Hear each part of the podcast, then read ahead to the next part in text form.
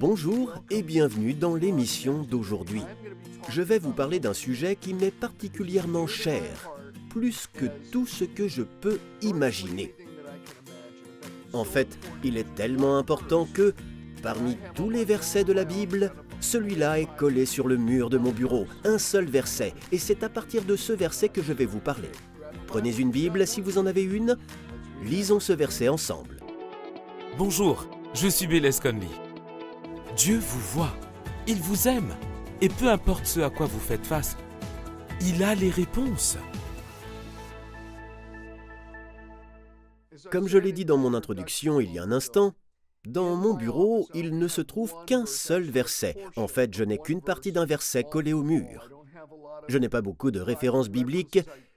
J'ai beaucoup de livres, beaucoup de livres sur la Bible, beaucoup de versions différentes de la Bible, beaucoup de traductions différentes, mais seulement un verset sur le mur. J'ai des photos de pêche ici et d'autres choses. Mais ce verset a beaucoup compté pour moi tout au long de mon cheminement avec Jésus, en particulier dans la construction d'une église et mon pastorat durant ces nombreuses décennies. Il est tiré du psaume 127 et c'est la première partie du premier verset. Si une maison n'est pas construite par l'Éternel, ceux qui la construisent travaillent inutilement. C'est une sorte de mantra pour moi. J'y reviens sans cesse, car c'est Dieu qui a construit notre Église, Cottonwood Church. C'est lui qui la soutient. Il est le guide. Il est le vent dans nos voiles. Il est au centre de tout. Il est la seule superstar de cette Église. Dieu m'a profondément parlé à plusieurs reprises à partir de ce verset et d'autres versets de ce psaume. Le psaume 127 est un psaume très court. J'aimerais le lire avec vous. Je vous encourage à lire en même temps que moi. Je vais vous parler de certaines des choses que Dieu m'a dites à travers ce psaume. Je suis convaincu que Dieu vous transmettra à travers moi les choses qu'il a mise en moi. En vérité, un seul rayon de lumière venant du Saint-Esprit, un seul moment d'illumination dans sa parole peut changer toute la trajectoire de votre vie. Cela peut changer votre mariage, cela peut changer votre famille, cela peut changer votre entreprise, cela peut changer tout ce qui vous concerne. Cela peut vous faire sortir de l'argile bourbeuse et faire reposer vos pieds sur un rocher solide. Je vais prier.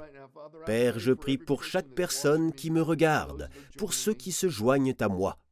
Je te demande de leur accorder un esprit de sagesse et de révélation dans la connaissance de ta parole. Père, ouvre leurs yeux et ouvre mes yeux. Que les yeux de notre cœur voient, que les oreilles de notre cœur entendent et que notre cœur comprenne ta parole. Père, nous te le demandons au nom de Jésus et nous le faisons avec le désir de participer et d'agir. Mon ami et moi-même, nous voulons pratiquer la parole et pas seulement l'écouter. Amen, Amen et Amen. Psaume 127, je commence au verset 1. Il n'y a que cinq versets dans ce psaume court mais puissant. Psaume 127, 1 à 5. Si une maison n'est pas construite par l'Éternel, ceux qui la construisent travaillent inutilement. Si une ville n'est pas gardée par l'Éternel, celui qui la garde veille inutilement. C'est inutilement que vous vous levez tôt, que vous vous couchez tard et que vous mangez un pain gagné avec peine. Il en donne autant à ses bien-aimés pendant leur sommeil. L'héritage que l'Éternel donne, ce sont des fils. Les enfants sont une récompense. Les fils qu'un homme a dans sa jeunesse sont pareils à des flèches dans la main d'un guerrier. Heureux l'homme qui en a rempli son carquois. Il n'aura pas honte quand il parlera avec des ennemis à la porte de la ville. Merveilleux. J'ai lu le psaume, mais je n'ai pas lu ce qui précède le premier verset. Dans le texte original, il y a un petit titre qui dit Chant des montées de Salomon. Puis on lit Si une maison n'est pas construite, etc. Chant des montées de Salomon. Il s'agit littéralement d'un chant qui parle d'aller vers un endroit plus élevé. C'est un chant sur l'ascension, un chant sur la montée, et c'est là que Dieu veut nous emmener. Il veut vous emmener à un endroit plus élevé. Il veut vous élever. Oui, il veut vous élever. Il veut vous sortir de ce que vous êtes et vous emmener dans un endroit plus élevé, un endroit où vous pouvez voir plus loin, un endroit de liberté, un endroit de libération et un endroit de bénédiction. Il veut emmener notre famille à un endroit plus élevé.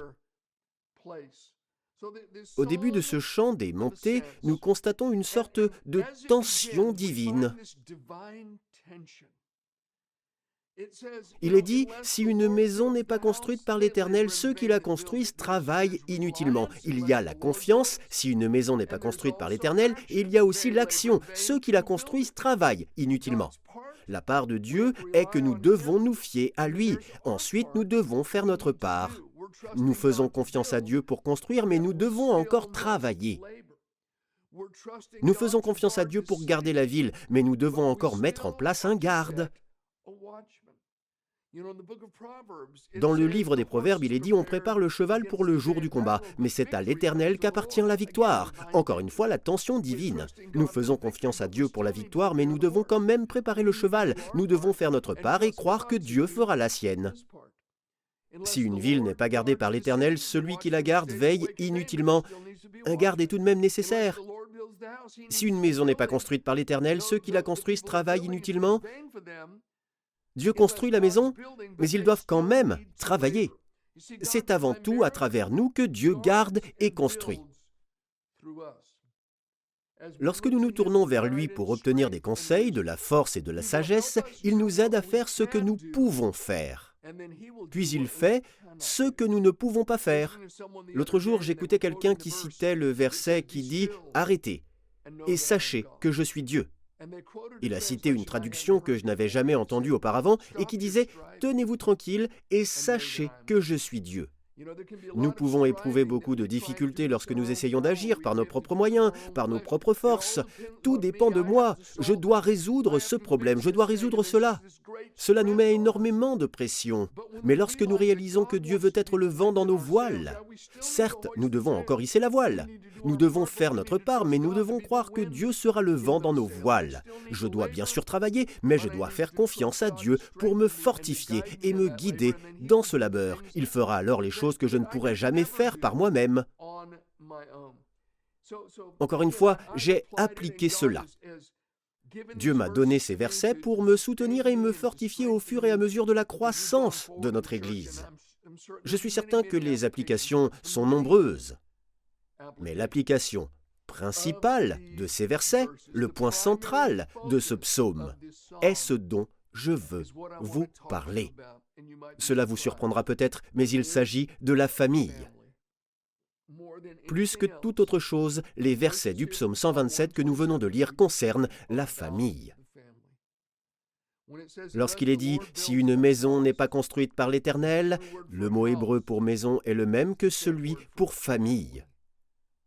Si une famille n'est pas construite par l'Éternel, ceux qui la construisent travaillent inutilement. Dieu veut construire et garder votre famille. Si une ville n'est pas gardée par l'Éternel, la ville est une métaphore de la famille. Il construira et gardera notre famille si nous l'invitons à entrer et si nous recherchons son aide. Il nous offrira son aide.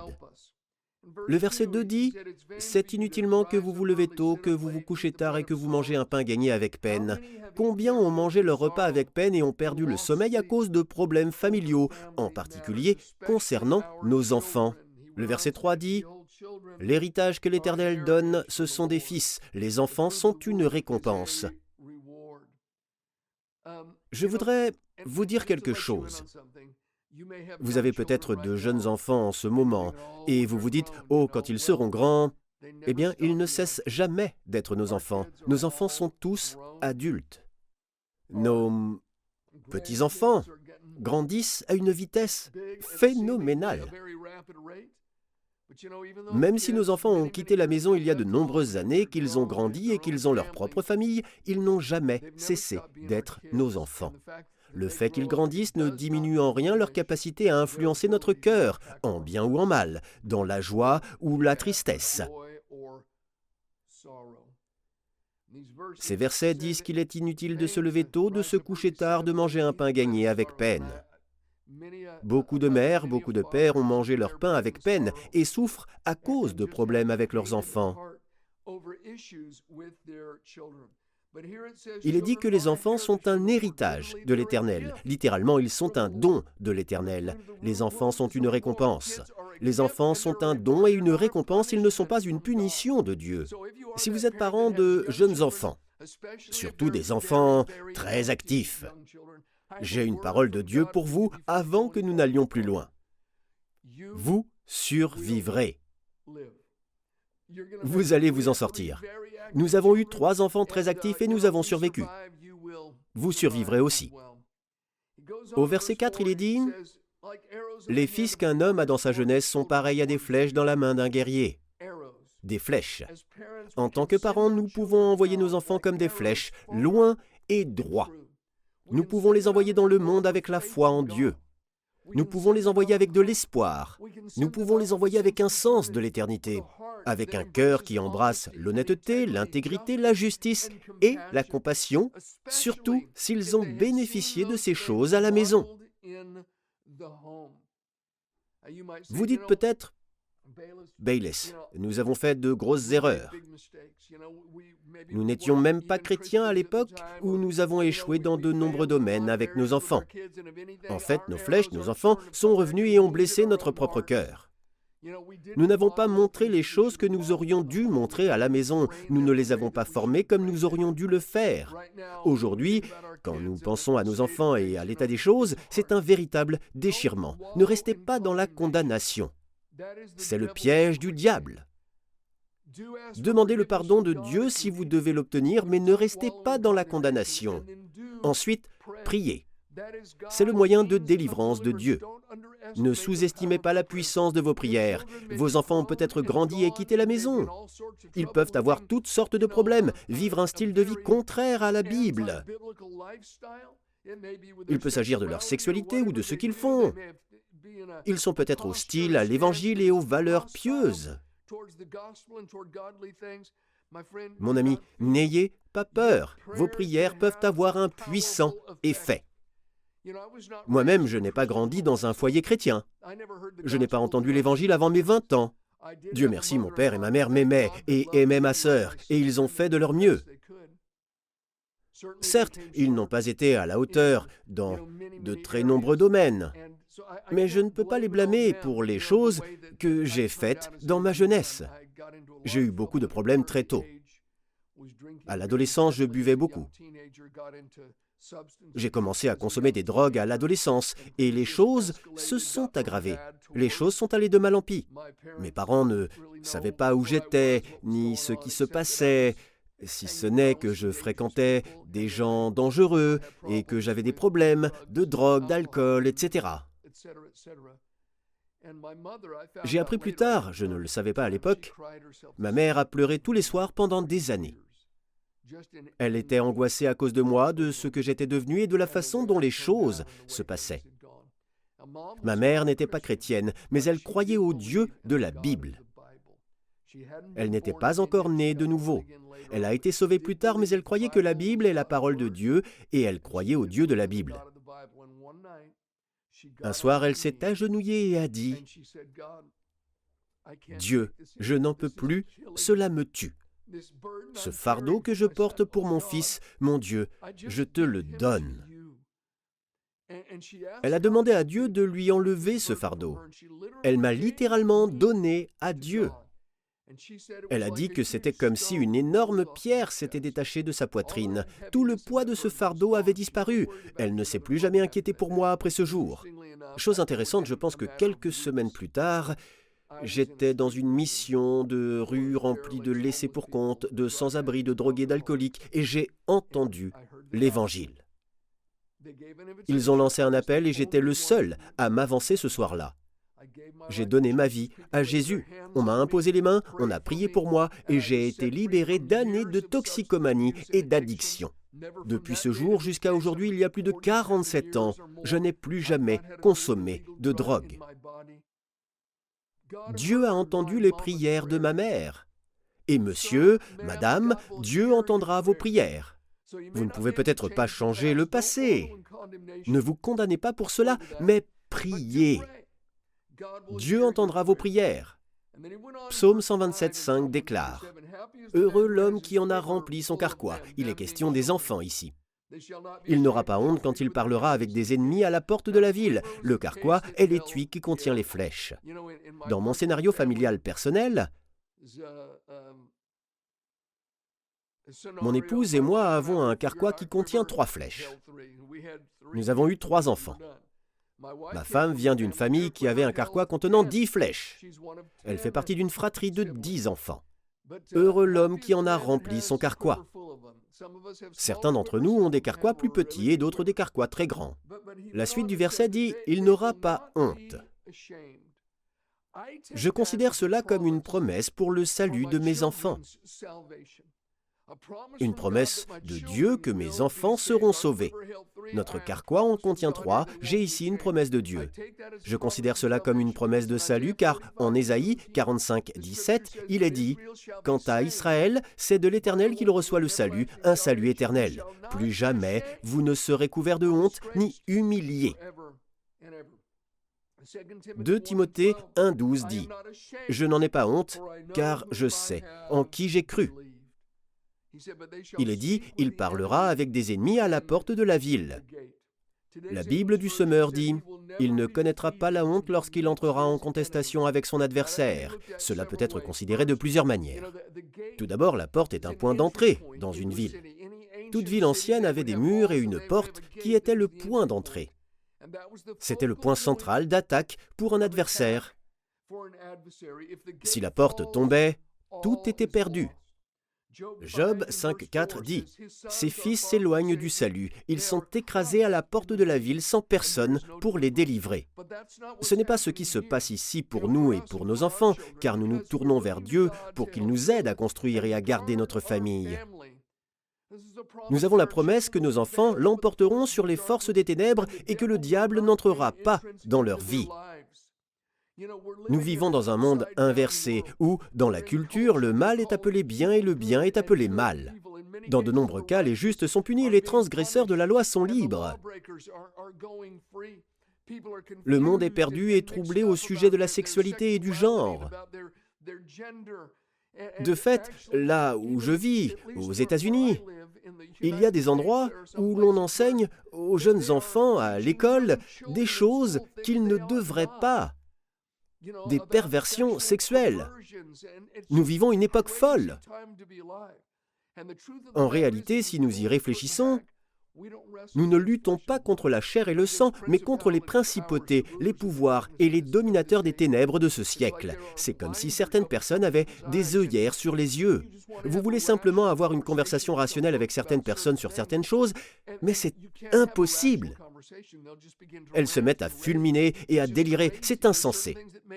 Certaines choses n'ont aucun sens si l'on ne se rend pas compte que des forces spirituelles obscures sont à l'œuvre dans le monde. La Bible dit, si notre évangile est encore voilé, il l'est pour ceux qui périssent, pour les incrédules dont le Dieu de ce monde a aveuglé l'intelligence, afin qu'ils ne voient pas briller l'éclat que projette l'évangile. La Bible dit littéralement, Satan les a aveuglés. Ils ont des œillères sur les yeux. C'est le monde dans lequel nous envoyons nos enfants, mais ils ne seront pas vaincus lorsqu'ils rencontreront l'ennemi à la porte. Ils vaincront les forces des ténèbres. Je crois que nos enfants n'ont pas à être capturés par les normes culturelles actuelles qui, à bien des égards, sont antichristes et anti-bibliques. Je crois que Dieu placera des anges autour d'eux pour les garder et les préserver. Nos prières peuvent les protéger. La parole de Dieu trouvera une place dans leur cœur et grandira, et ils s'épanouiront au nom de Jésus. Voici la deuxième manière de considérer cela. La porte de la ville était le principal lieu de rassemblement public et de conduite des affaires dans le monde antique. Les Écritures en témoignent. Les gens se réunissaient à la porte de la ville pour faire des affaires. Voici l'application.